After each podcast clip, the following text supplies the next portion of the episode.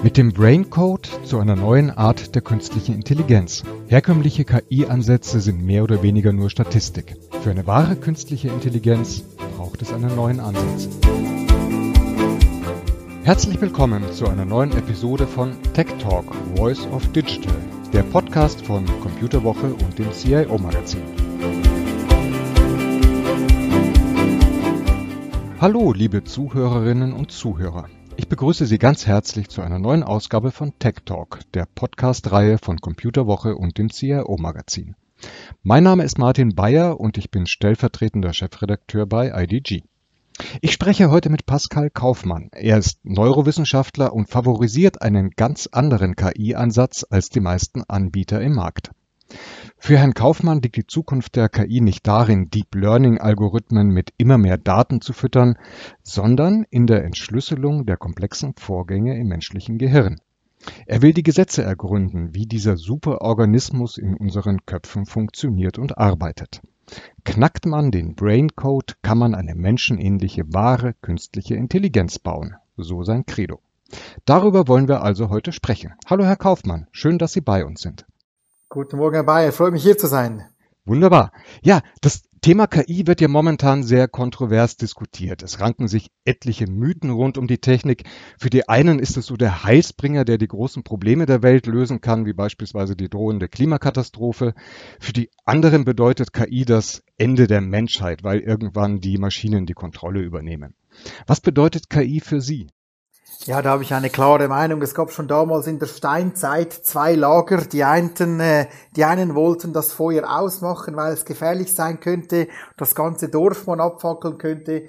Die anderen sagten, lasst uns versuchen, das Feuer zu domestizieren, äh, mit dem Feuer Gutes zu vollbringen. Und ich sehe Intelligenz genau gleich.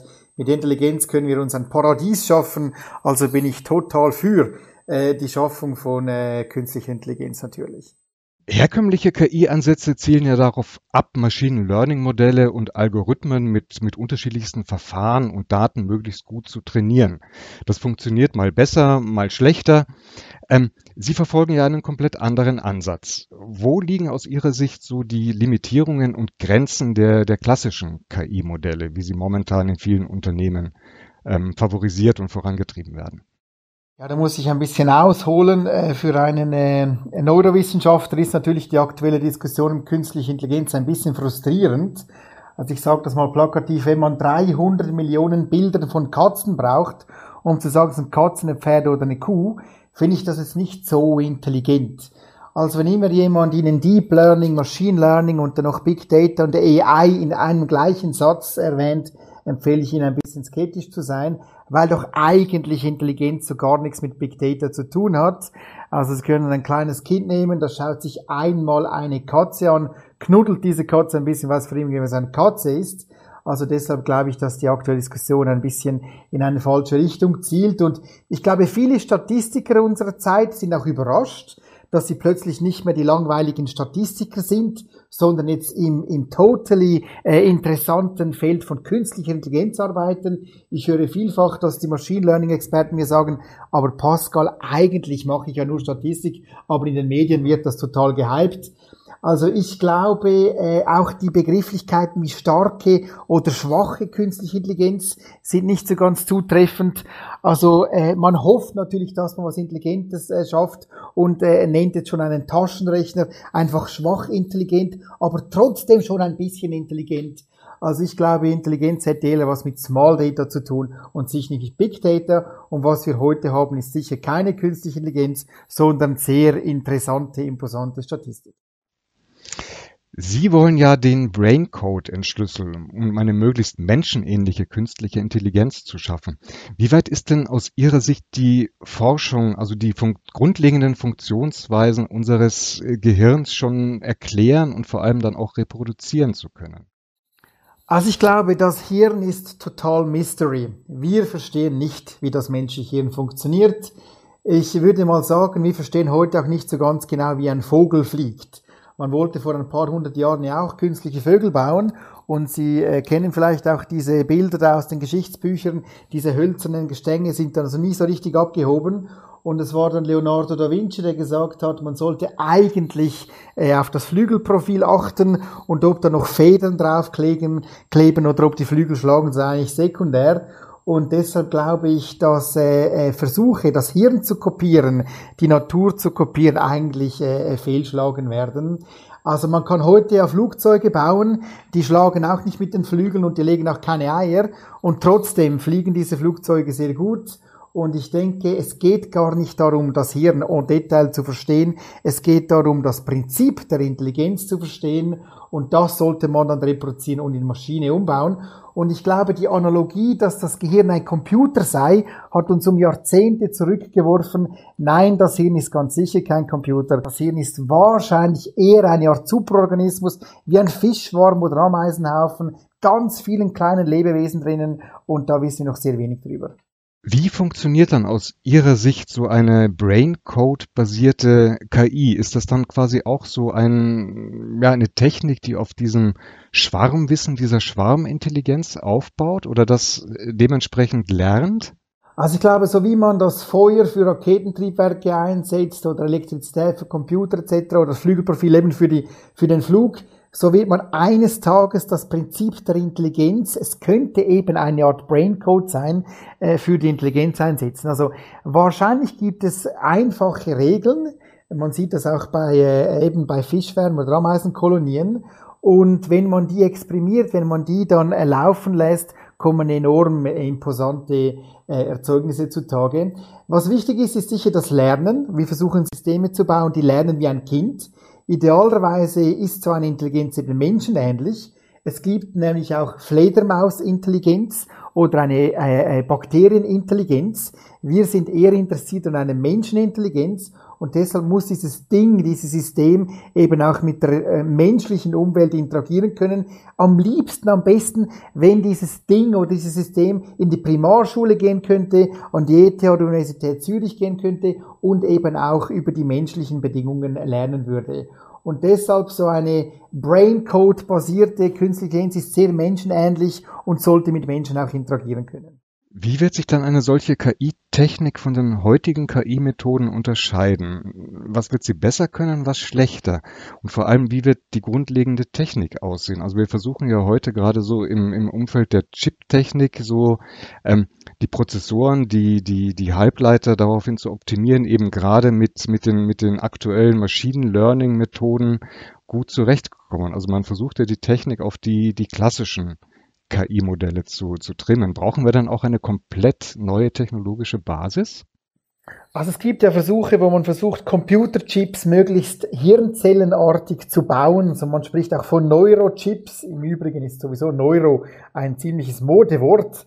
Ähm, ich glaube, man versteht noch so wenig über Hirnzellen, äh, dass ich nicht so ganz sicher bin, ob es sinnvoll ist, dem die Natur zu kopieren, vor allem nicht mit Computern. Ich erinnere hier an die Vogelfederchen, die man heute immer noch nicht so richtig nachbauen kann. Also als erstes würde man mit solchen neuartigen äh, äh KI-Methoden, mit dieser menschenartigen künstlichen Intelligenz wahrscheinlich mal die Spitzenforschung revolutionieren. Also es kann ja nicht sein, dass ich als Forscher bis 64 Jahre Bücher lese oder Paper lesen muss, damit ich ein Mikroprozent über meinen Forschungsbereich verstehe. Also als erstes würde mal eine solche funktionierende Künstliche Intelligenz in der Forschung einsetzen. Man sieht es auch an der Corona-Diskussion. Man hätte das Medikament schon lange herausgetüftelt, aber dummerweise liegt das Wissen fragmentarisch in einzelnen Köpfen von einzelnen Forschern und eine KI könnte das sicher anders machen. Ich glaube auch, dass in Zukunft ein Taschenrechner äh, äh, besser rechnen können wird oder ein Hammer besser einen Nagel einschlagen können wird als eine KI.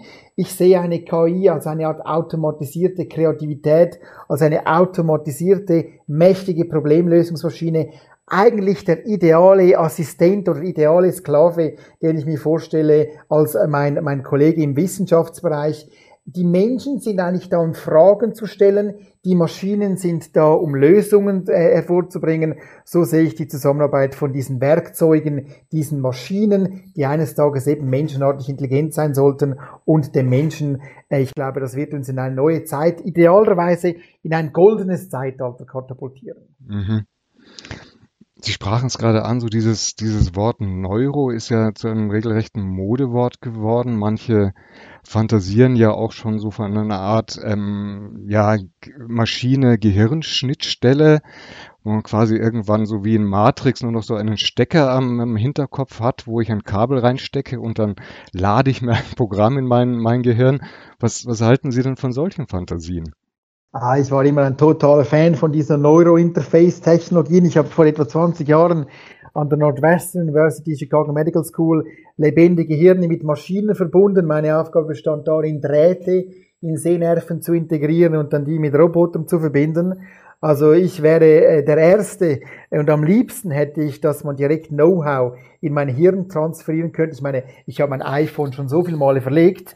Am liebsten hätte ich, wenn das Ding an meinem neuronalen Substrat angemacht wäre. Leider ist man noch sehr, sehr weit davon weg. Und eben, wenn Elon Musk erzählt, äh, dass man das mit Schweinen kann oder wenn Affen hier Cursor bewegen können auf Computern, das kann man schon seit etwa 30, 40 Jahren. Das ist jetzt auch nicht so was Neues, weil man eben das Prinzip des Hirns noch nicht so richtig verstanden hat, weil man noch nicht so ganz genau weiß. Aber ich glaube, eines Tages sollte sowas möglich sein, direkt Informationen ins Hirn einzuspeisen. Momentan drehen sich auch viele Diskussionen darum, den KI-Einsatz zu reglementieren. Man, man wirft den Anbietern vor, es gebe keine Transparenz, wie da die Ergebnisse zustande kommen. KI sei eine einzige Blackbox. Ähm, wie durchschaubar wird denn aus Ihrer Sicht eine Braincode-basierte KI sein? Oder inwieweit fürchten Sie, dass es den Menschen nicht auch irgendwo Angst machen könnte, wenn mit einem Mal so eine Maschine wirklich ähm, denken kann wie ein Mensch und womöglich ja vielleicht auch fühlen kann wie ein Mensch. Also Hand aufs Herz, ich weiß nicht, wie mein Mixer zu Hause funktioniert. Ich weiß auch nicht, wie mein Rasenmäher funktioniert und trotzdem setze ich ihn ein. Also ich glaube nicht, äh, dass es uns besonders ängstigen sollte, wenn man sein Vis-à-vis -vis nicht versteht. Das geht uns bei Menschen ja auch so.